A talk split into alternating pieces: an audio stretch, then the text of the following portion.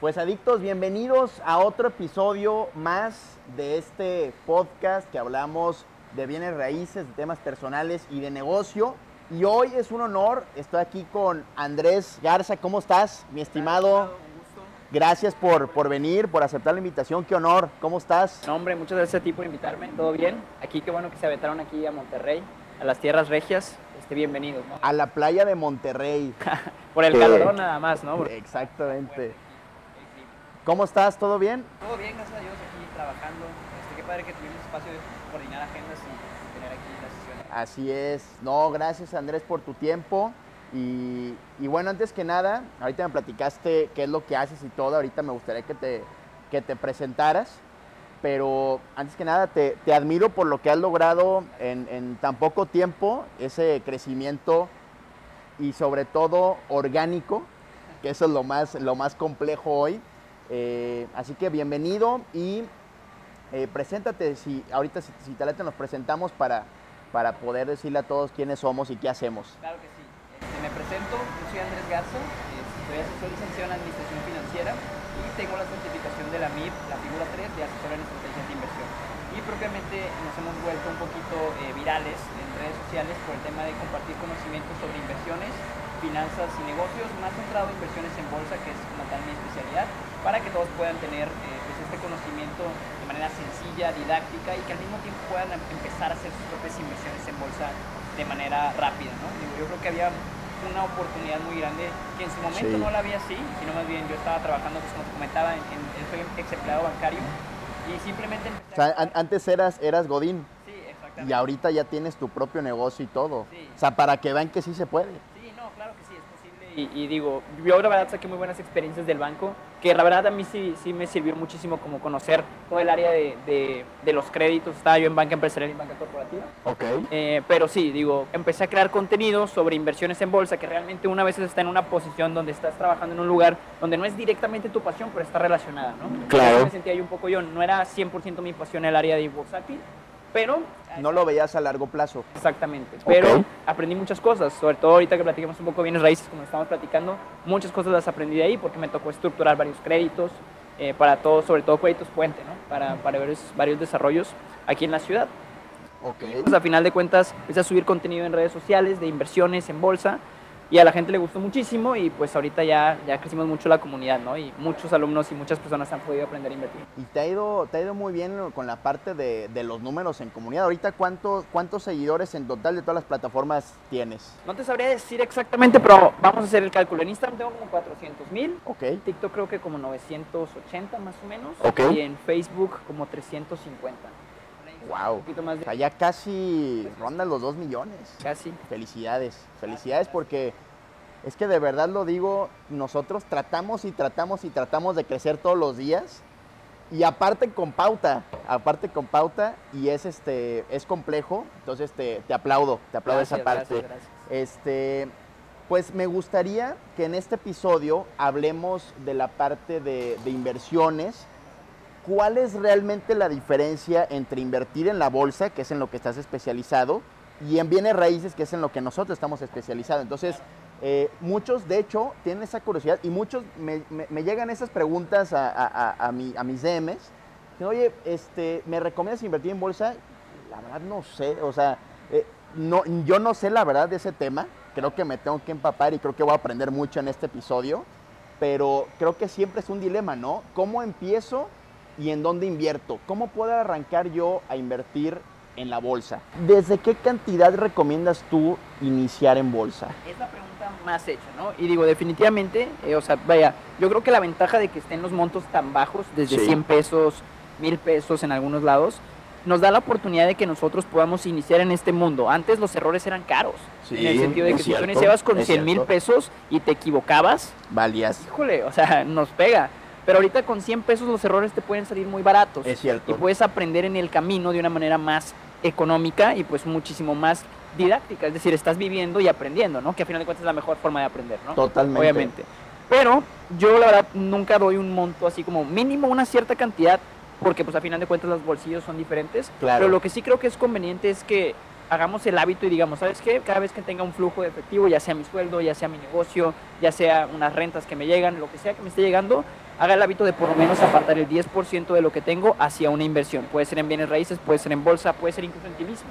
Pero la idea es que se inicie con un capital y que se vuelva un hábito. Mínimo el 10, mínimo. Mínimo el 10, ¿no? Sí, O sea, sí, sí. obviamente si tu voluntad y si se puede, o sea, porque hay muchas personas que tienen a lo mejor hijos, responsabilidades. Claro, Pero claro. si tú a final de cuentas me dices, Andrés, yo puedo más, pues métele más. O sea, esa es la mejor, porque a final de cuentas, y lo sabes también en bienes raíces, supongo que es igual, el tema del compuesto, del interés compuesto se va creando y dice, oye, si lo voy haciendo hoy, mañana, uno no se va a poner, este, vaya en forma en el gimnasio solamente por entrenar una vez al día, sino, o una vez al día cada semana, sino más bien te pones en forma entrenando constantemente por meses, ¿no? Entonces, Totalmente. Al final de cuentas es exactamente igual con las inversiones. Y creo que muchos no saben el propósito de invertir y por eso es que muchos no lo hacen. Te voy a, te voy a poner un ejemplo.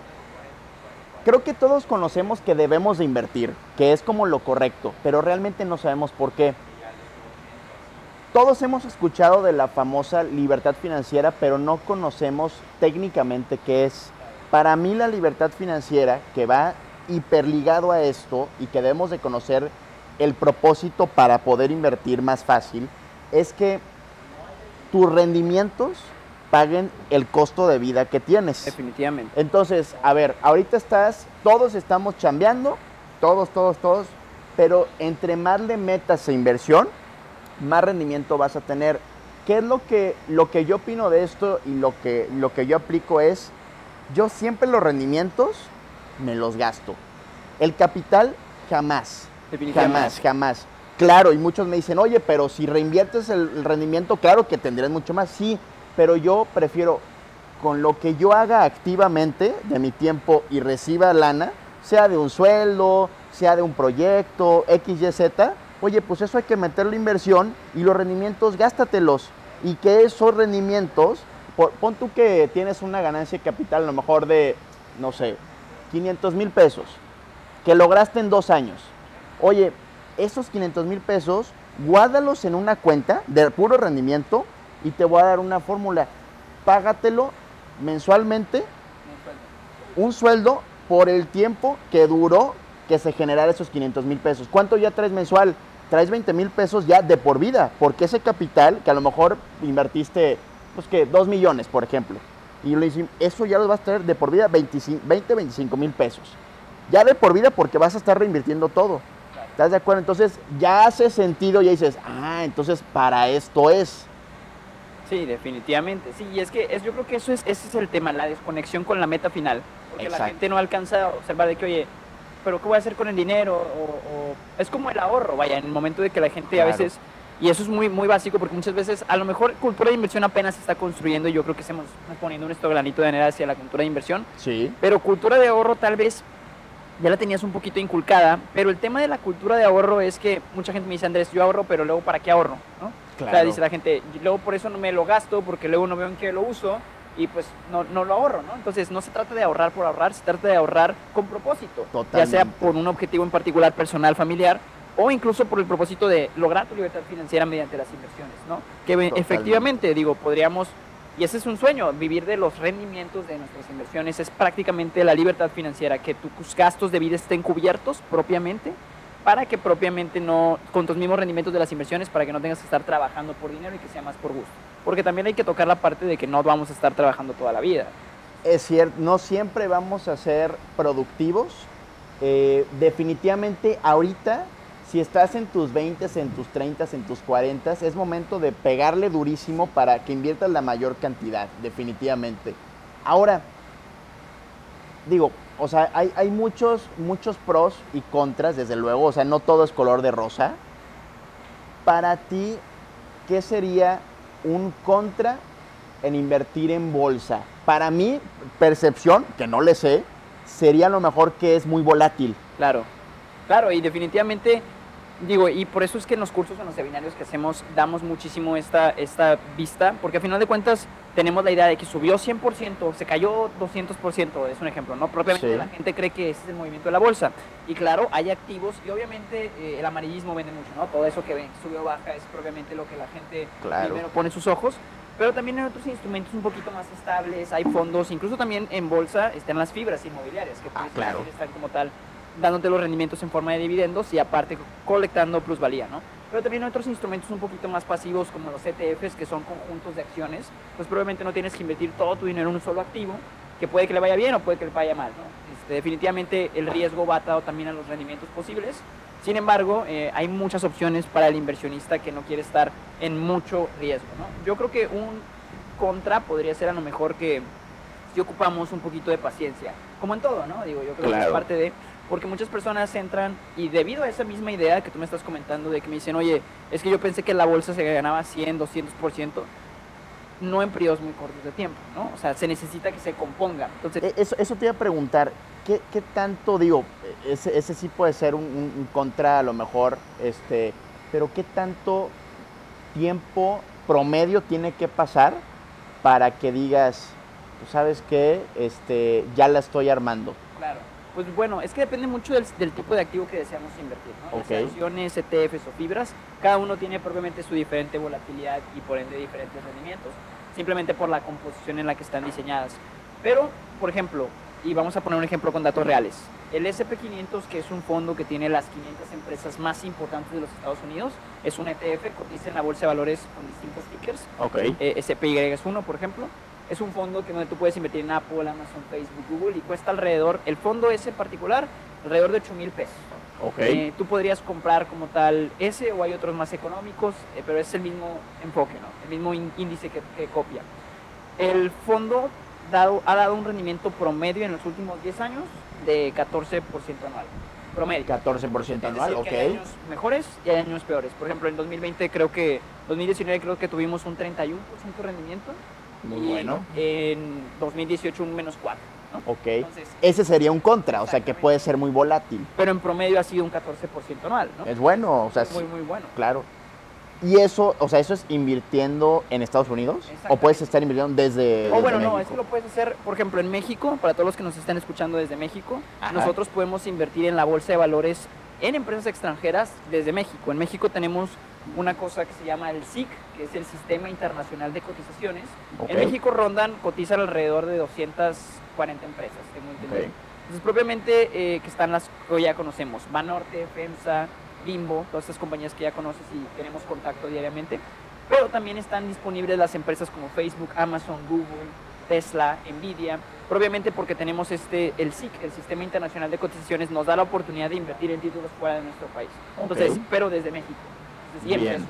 Entonces, a final de cuentas, podemos invertir en empresas extranjeras estando desde México. Ok. Está súper interesante. Y eso justamente te iba, te iba a preguntar. Por ejemplo, acá en bienes raíces, muchos ya conocemos que puedes tener un rendimiento promedio pues arriba del, del 10% cuando tú inviertes a lo mejor en una preventa, pero cuando inviertes, por ejemplo, en una renta, por lo menos en Guadalajara o en zonas que son ciudades y no son, no son zonas turísticas, puedes ganar habitacional un 4 o 5%, o sea, prácticamente vas con inflación. Claro. Si, va, si compras un local comercial, a lo mejor te puedes subir de un 6 al 9%. Eh, si compras una preventa, a lo mejor un 12% anual. Este, pero ahí no traes flujo, ahí traes ganancia de capital a dos años. Eh, pero yo te diría que promedio en bienes raíces no pasa del 20, no pasa del 20%. En bolsa sé que puede variar muchísimo. La otra vez platiqué con un amigo que, se dedica a, este tema. Pero promedio, ¿qué dirías tú de algo ni tan fácil ni tan complejo? ¿Cuánto podrías ganar anual? Yo propiamente el promedio, y por ejemplo nosotros que, que estamos más metidos acá en tema de bolsa y a esto nos dedicamos, propiamente tomamos el benchmark, que es como tal el punto de arranque. Por ejemplo, el SP500, sobre todo, por ejemplo, si tú estás invirtiendo en equities eh, o en acciones, perdón, americanas, eh, Sí. pues propiamente tienes que tomar el referente de la economía americana. Sí, El cual el referente de la economía americana es el SP500. Entonces, un 14% promedio anual en los últimos 10 años es lo que ha otorgado este índice. Entonces, propiamente... eh, Un 14% allá es muy bueno. Sí, es muy, muy, Muy, bueno. muy bueno. Estamos hablando de que la inflación es diferente. Ujú, exactamente. Porque aquí tenemos una inflación. Bueno, ahorita estamos en periodos de alta inflación. Aquí estamos en 6%, en Estados Unidos están en 5.40% por todo lo que sucedió por el COVID. Pero normalmente la inflación en Estados Unidos ronda el 2 al 3%. Ujú. Entonces tu rendimiento real es un 12, 13%, está bastante bien. Pero pues ese es el rendimiento base con el riesgo más bajo. O sea, bueno, el riesgo no más bajo porque el riesgo más bajo sería invertir en bonos del gobierno, pero el riesgo promedio de la bolsa de valores. Claro, eh, digo, depende qué tan adiestrado o qué tan estudiado estés para poder elegir mejores acciones Sí. que pueden obtener pues rendimientos muy ridículos, ¿no? O sea, vaya, el año pasado muchísimas acciones tuvieron un montón, por ejemplo, Tesla, Apple, Facebook, rendimientos altísimos y probablemente, obviamente esto conlleva más riesgo, ¿no? No es así como, Claro. "Ah, le voy a meter y voy a ganar, no, es más riesgoso y la idea es si vamos a invertir en este tipo de activos de acciones individuales, pues saber a lo que nos estamos metiendo y solamente seleccionar el, capi- el capital que podemos dejar de disponer en un cierto periodo de tiempo. Ok, pero digamos en, en México a lo mejor que puede ser arriba del 10%.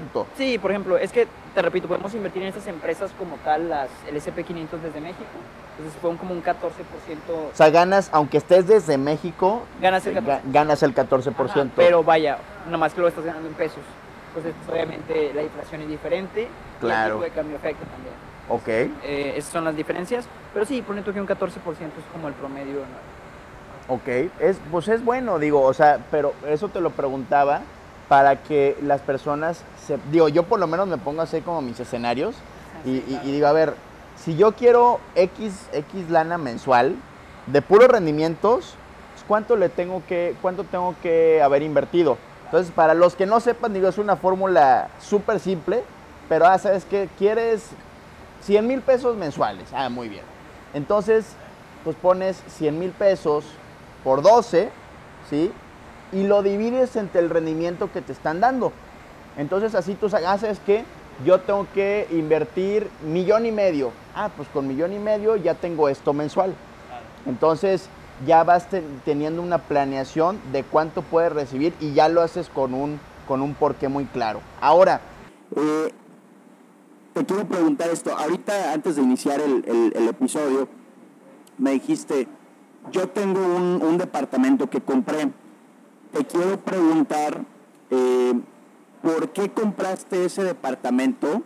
Eh, ¿Y por qué le estás también apostando a la parte de real estate? Claro, y eso es súper importante porque también, y, y lo tocamos al principio, muchas personas creen que por reinvertir ya sea en bolsa o en bienes raíces eres unidimensional, en el sentido de que solamente debes de invertir en un activo o en otro, cuando más bien somos multidimensionales, es decir, que podemos invertir en distintos tipos de activos y hasta en formas de ser, o sea, no solo te gustan los bienes raíces, sino también te gustan los deportes o también te gustan otras cosas, ¿no? Claro. Pues, obviamente las inversiones también se tienen que diversificar. No podemos poner todo en una misma canasta porque hemos descubierto con la historia, y por eso hay una frase muy interesante que dice que quien no conoce la historia está condenado a repetirla, pues todos los activos pueden sufrir eh, inconvenientes, en el sentido de que desde la bolsa de valores puede sufrir una caída hasta la crisis del 2008 del sector de bienes raíces. Entonces, propiamente, entre más partes estemos, es mejor, porque a final de cuentas nuestro dinero está en distintas partes y si se nos cae un pilar, pues no es el único pilar que sostiene nuestra casa, sino más bien hay cuatro o cinco pilares distintos que son tus fuentes de ingreso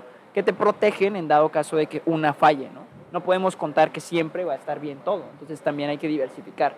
Además que el, el inmueble pues puede proveer flujo. es Claro. interesante porque a final de cuentas es vital el flujo. Tú lo compraste para rentarlo. Exactamente, para Ok. brindarme flujo, más que nada. Bien, muy bien. Y es algo que recomiendo ampliamente. Por ejemplo, algo que, que yo estoy haciendo en Guadalajara es comprar para rentar en Airbnb. Oh, buenísimo. ¿Cómo- cómo está eso? eso? Sí. Fíjate que, que- que es mucho, muchísimo mejor porque traes el doble, por lo menos el doble de rendimiento anual. Ok. Entonces, aquí, aquí en Monterrey, ¿cuánto te está dando más? más o menos, ¿cuánto te puede estar dando anual? ¿Un 5 o 6? Desconozco muy bien porque realmente no es mi área, pero sí debe estar rondando el 5 o 6% del cap rate, más o menos. Allá un cap de un Airbnb te puede estar dando en una buena zona un 15, Bastante amplio. o bastante alto. En una zona promedio un 12. Y ahí lo que le- la clave es contratarte a un administrador Sí, definitivamente es justo lo que que le des el 10% y que te consiga todos los clientes, porque ahí, pues como esta estancia corta, pues es una friega, estar consiguiendo, estar administrando, entonces es conseguirte a alguien, le das el 10% de las rentas, pero así tienes un, un cap mucho, muchísimo más alto.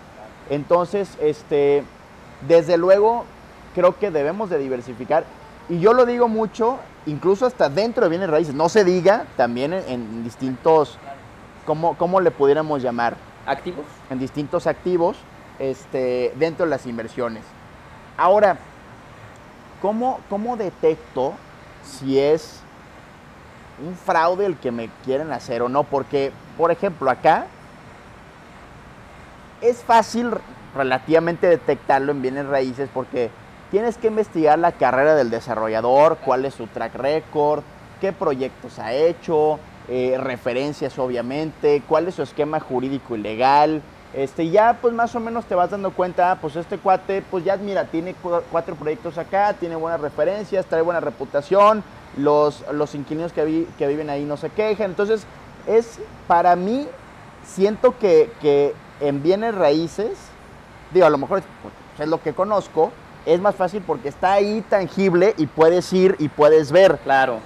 En la bolsa, ¿cómo le haces? Bueno, es que aquí ya entran muchas cosas y es que bueno que lo toques porque yo creo que esta parte, esta cápsula es muy educativa, ¿no? Y es la intención de, de, todo esto. Porque me han tocado a mí en mi comunidad mucha gente que me dice, Andrés, ¿esto es fraude o no es fraude? Y la oferta o el mensaje dice, deposita mil dólares en Bitcoin y te regreso dos mil en 24 horas. Yo creo que eso ya sabemos que es fraude, ¿no? O sea, digo, claro. Pero muchos siguen cayendo, ¿no? Exactamente, y, es que el problema es que hay, una frase muy interesante, yo soy mucho de leer y me gustan mucho las frases, a veces no recuerdo bien los autores, pero era una frase que decía que, eh, ah, ya me acordé, este, esta es una frase del hombre más rico de Babilonia del libro, que decía como tal muy bueno. el oro, bueno, o, sí, o el oro o la riqueza escapa de aquellos que la fuerzan a rendimientos ridículos, en el sentido de que si tú estás diciendo que esta persona te va a dar el negocio de tus sueños, el, el, el negocio donde te vas a volver millonario de un solo golpe, muy probablemente sea una estafa, ¿no? O sea, digo, realmente, eh, si esas clases de rendimientos se pudieran otorgar de manera constante y sin riesgo y sin ninguna clase de, de problemas, pues todo el mundo invertiría ahí, ¿no? Es una oportunidad de oro que, que, a final de cuentas solamente esas personas. Y con todo el mundo me refiero a los grandes inversionistas en Wall Street, claro. tipo de instituciones, no solamente un chavo que te habló por quién sabe dónde y que no tiene ni foto de perfil y ya te está intentando vender una inversión. Lo importante acá revisar es, número uno, la regulación, probablemente que esté dentro de los parámetros y la regulación correcta en el sentido de que, bueno, ¿qué certificaciones tiene? Para empezar tiene que tener la MIR, que es la que yo tengo. Okay. O, y si, y si él va a captar tu dinero, o sea, si él va a captar tu dinero, te va a asesorar, tiene que estar registrado frente a la Comisión Nacional Bancaria y de Valores. Entonces, obviamente, como, como asesor financiero independiente, es la regulación que tienes que tener para poder asesorar directamente y captar capital. Eh, propiamente, digo, ya con esto te descarto al 95% de las personas que, que te están mencionando en esa clase de inversiones. Y sobre todo, eh, pues digo, hay que tener muchísimo cuidado cuando los rendimientos son muy elevados para, o sea, cuando algo parece muy bueno para ser verdad, probablemente lo sea. Entonces, hay que tener muchos cuidados con las personas que te garantizan, te garantizo un 6 o un 10% mensual fijo. Oye, ¿de dónde lo va a sacar él? ¿Qué clase de negocios es? Y algo que ahorita platicábamos también era de que yo creo que, y, y yo soy mucho de esta idea, las personas que son especialistas en sus temas, como tú, como, como varias personas que yo conozco, propiamente intentan sintetizar la información a que sea digerible. quiero hacer transparente lo que estoy haciendo para que tú también lo puedas hacer y lo puedas entender. Y al contrario de las personas que no son especialistas o que te pueden estar haciendo incluso un fraude, son personas que te quieren confundir con palabras complicadas, con temas, términos así muy extraños, muy especialistas, para que tú pienses que ellos son los que saben. Cuando un realmente un especialista es una persona que te va a explicar las cosas fáciles para que tú las puedas entender. Coincido, coincido es cierto, ¿eh? O sea, eh, cuando, alguien te explica cosas que, que, no le entiende, dices, órale, pues este cuate sabe. No, o sea, es como la primera percepción, pero es muy cierto. Ahora, ¿qué, serían los tres, para, para ir cerrando este episodio, cuáles serían los tres consejos clave que le pudieras dar a una persona que va arrancando en inversiones y que te hubiera gustado escuchar a ti esos consejos? Claro, eso es súper importante. A mí me da muchísimo gusto, por ejemplo, repito, en, en, todos los programas de formación y educación que nosotros hacemos, cómo me toca con gente de hasta 65 años, gente grande, y gente muy joven, gente de 15, 14 años. Digo, obviamente son temarios distintos, soluciones distintas. Claro. Pero digo, wow, a mí me hubiera gustado que alguien me diera la educación que yo estoy brindando en ese momento, ¿no? Porque estas personas van a salir muchísimo más preparadas que yo a mi edad. O sea, realmente. No, y están aprendiendo en cabeza ajena, que es lo más importante. Y lo más barato.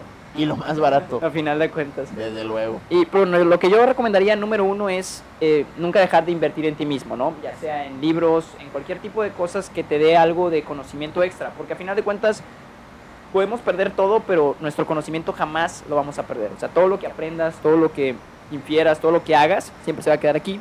Totalmente. Y esta educación, pues vaya, la puedes replicar, ¿no? Y es por eso que muchas personas, yo creo que cometen el error de pensar, es que la solución es que yo tenga más dinero o ganar más dinero. Sí, a veces la solución puede ser ganar más dinero cuando la situación es muy, muy delicada y si hay muy poco capital, pero en una situación normal o promedio, podríamos decirlo, el ganar más dinero a veces falta la administración. Es como las personas que Sí. ganan la lotería y lo pierden en, en un par de años porque Claro. no tienen la administración o la educación financiera correcta, ¿no? Al principio, Correcto. claramente hay una delgada línea donde obviamente necesitamos un mínimo de recursos para mantenernos y tener como tal un estilo de vida digno. Pero llega un punto donde ya tenemos un estilo de vida digno y pues un poco más, a lo mejor nos ayuda, pero Sí. si no tenemos la educación correcta no vamos a poder administrarlo de una manera cierta, ¿no? Coincido. Ese es el primer consejo que podría verlo. Este, número dos es que propiamente siempre pensemos a futuro. Sí. Yo soy mucho de estructurar y tengo mi plan estructurado en 10 años. este, Quiero lograr y de ahí lo parto. Muy pocas personas lo hacen. Es muy ¿eh? importante, Sí. es muy importante, porque al final de cuentas vas para atrás, en el sentido de que, oye, ya tengo mi meta en 10 años, bueno, entonces ya sé que en 5 años tengo que lograr esto, ya sé que en un año tengo que lograr esto, ya sé que en una semana, en un día, entonces ya vas planeando con un punto objetivo, y eso me lo preguntaba una persona recientemente ayer en Instagram, me decía, oye Andrés, ¿cómo le haces para no estar pensando en varios proyectos a la vez? Bueno, porque descarto los proyectos que no sean para mí eh, meta final. Pues, si yo ya tengo mi meta final y me veo en cierta forma en 10 años, este proyecto no encaja con mi meta, Claro. es muy importante priorizar, priorizar las cosas que sean. ¿Y cómo cuesta, eh? Ah, cuesta bastante. ¿no? Porque todos los días hay oportunidades ahí. Sí, y, pero yo creo que también es un tema de que nosotros creemos que se toman más fáciles de lo que son. La verdad es que el éxito llega para el que toma la oportunidad, pero tiene que estar preparado para tomarla. Coincido, coincido. Tienes que haber tenido el conocimiento, la experiencia o simplemente las circunstancias para poder tomarla. Entonces, hay muchas oportunidades, pero no todas las podemos tomar con el éxito que podríamos creer nosotros. Totalmente de acuerdo. muy importante como ver qué es lo que queremos lograr. Y pues propiamente número tres es que eh, avancemos todos los días aunque sea un poquito. Yo creo que eso es muy importante. Muchas veces eh, los caminos son largos los aprendizajes no son de un día, dos días, tres días. Claro. Eh, propiamente pues yo estudié una carrera completa en inversiones y, y- y me he estado preparando constantemente todos los días. Dedico por lo menos una o dos horas a aprender algo nuevo. Me pongo en modo alumno y aprender cosas nuevas. Eh, es importante. Porque al final de cuentas, eh, todos los negocios, tanto bienes raíces como bolsa, se mueven muy rápido. En el sentido de que si te quedas con la teoría que tienes hoy, eh, a lo mejor hoy no notas la diferencia ni mañana ni pasado. Pero en un año, en dos años, se te adelantaron completamente y ni lo viste venir. Y quedaste atrás. Muy importante estar aprendiendo cosas nuevas eh, constantemente, pues que te vayan a servir en un futuro. Coincido, coincido totalmente. Yo que les diría es investiguen, investiguen muchísimo. Creo que coincide esta parte contigo de prepararse. Hoy en día es muy fácil, Definitivamente. hoy en día es muy barato. Hoy no se tiene que, tú lo hiciste, estudiar una carrera específica de inversiones. Pero si yo quiero, a ver, si yo quiero aprender inversiones, pues yo me meto a tu perfil y yo me meto a un curso tuyo y ya tengo un- una idea de cómo arrancar en inversiones. O sea, hoy es muy fácil, muy accesible y muy económico aprender de un tema, sea cual sea. En internet hay muchísimo. Claro que también hay que saber a quién escuchar. Definitivamente. Este, así como saber dónde invertir, saber a quién escuchar, qué experiencia tiene. Claro. Este, porque creo que lo más importante de, de los mentores hoy en redes sociales es que tú puedes decir, a ver, está padrísimo que me digas todo y que se ve, que sepas del tema, pero ¿qué estás haciendo tú? Claro. ¿Cómo me demuestras cuáles son tus hechos? ¿Sí? Entonces, si tienes a, a un mentor que puede ser un tío tuyo, puede ser un amigo, puede ser un cuate en redes, puede ser a lo mejor un, un cuate de Estados Unidos que tomaste un curso, ve qué es lo que esa persona ha logrado y qué está haciendo. Entonces, yo les diría, prepárense, número uno. Dos, empiecen. Clave. Empiecen Clave. suena muy, muy cliché, pero es la realidad. A veces nos queremos esperar a tener el proyecto perfecto, eh, a tener todo el capital del mundo para poder arrancar. La realidad es que, y, y de hecho yo, yo lo menciono mucho en, en mis historias, que es la parte de las micrometas. Las micrometas son pequeñas acciones que indudablemente te van a llevar a la meta grande, Claro. sea cual sea. ¿Sí? O sea, si tú quieres hacer un edificio, pues primero tienes que analizar dónde lo vas a hacer. Y ya que hiciste esta micrometa del día, ya tienes idea de qué zona. Y después de eso tienes que analizar cuál de esos terrenos es el adecuado. Y eso lo hiciste en otro día. Y después tienes que analizar qué inversionista. Entonces, esas pequeñas micrometas es lo que te va a llevar a algún día tener el edificio terminado. Lo mismo aplica en todo y en inversiones, claro. Entonces, empieza, ahorita tienes 5 mil pesos, mételos. Y diversifica esos 5 mil pesos mejor. A lo mejor lo metiste en 10 cosas distintas y a lo mejor te pegaron dos y ¡fum! Y ya sabes qué activos son los que van a funcionar para después. Y vas creando como tu perfil. Definitivamente empezar es algo que yo creo que es clave. Totalmente. Experimenta también, experimenta. Eh, y sobre todo, hablando de la parte de la pasión. Creo yo que muchos empezamos en esto, por, por lo menos yo empecé en bienes raíces, la verdad, por dinero. Me llamó la atención el dinero que puedes ganar. Claro. Pero después vas experimentando en bienes raíces. Hay N mil negocios que puedes hacer. Rentar, remates, proyectos inmobiliarios, o sea, N mil cosas. Pero gracias a que vas experimentando, encuentras lo que realmente te gusta y ahora sí le metes todos los días cañón. Creo que lo mismo pasa a la hora de invertir.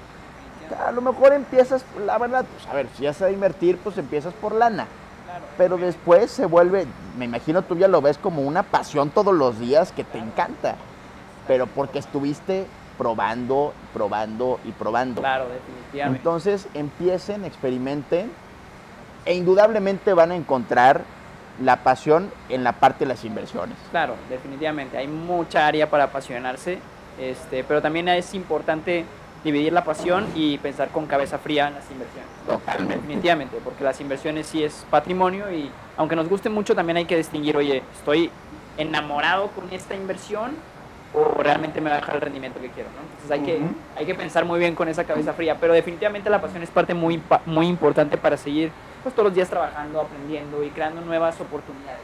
Totalmente de acuerdo. Totalmente de acuerdo. Pues mi estimado Andrés, te quiero agradecer por tu tiempo, por el gran valor que aportaste en este episodio.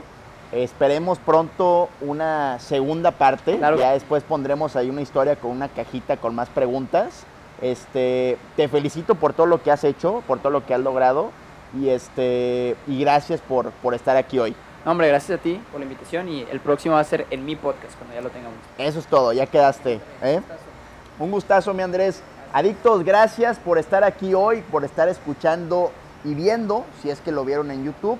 Y nos vemos en el próximo episodio. Saludos. Saludos.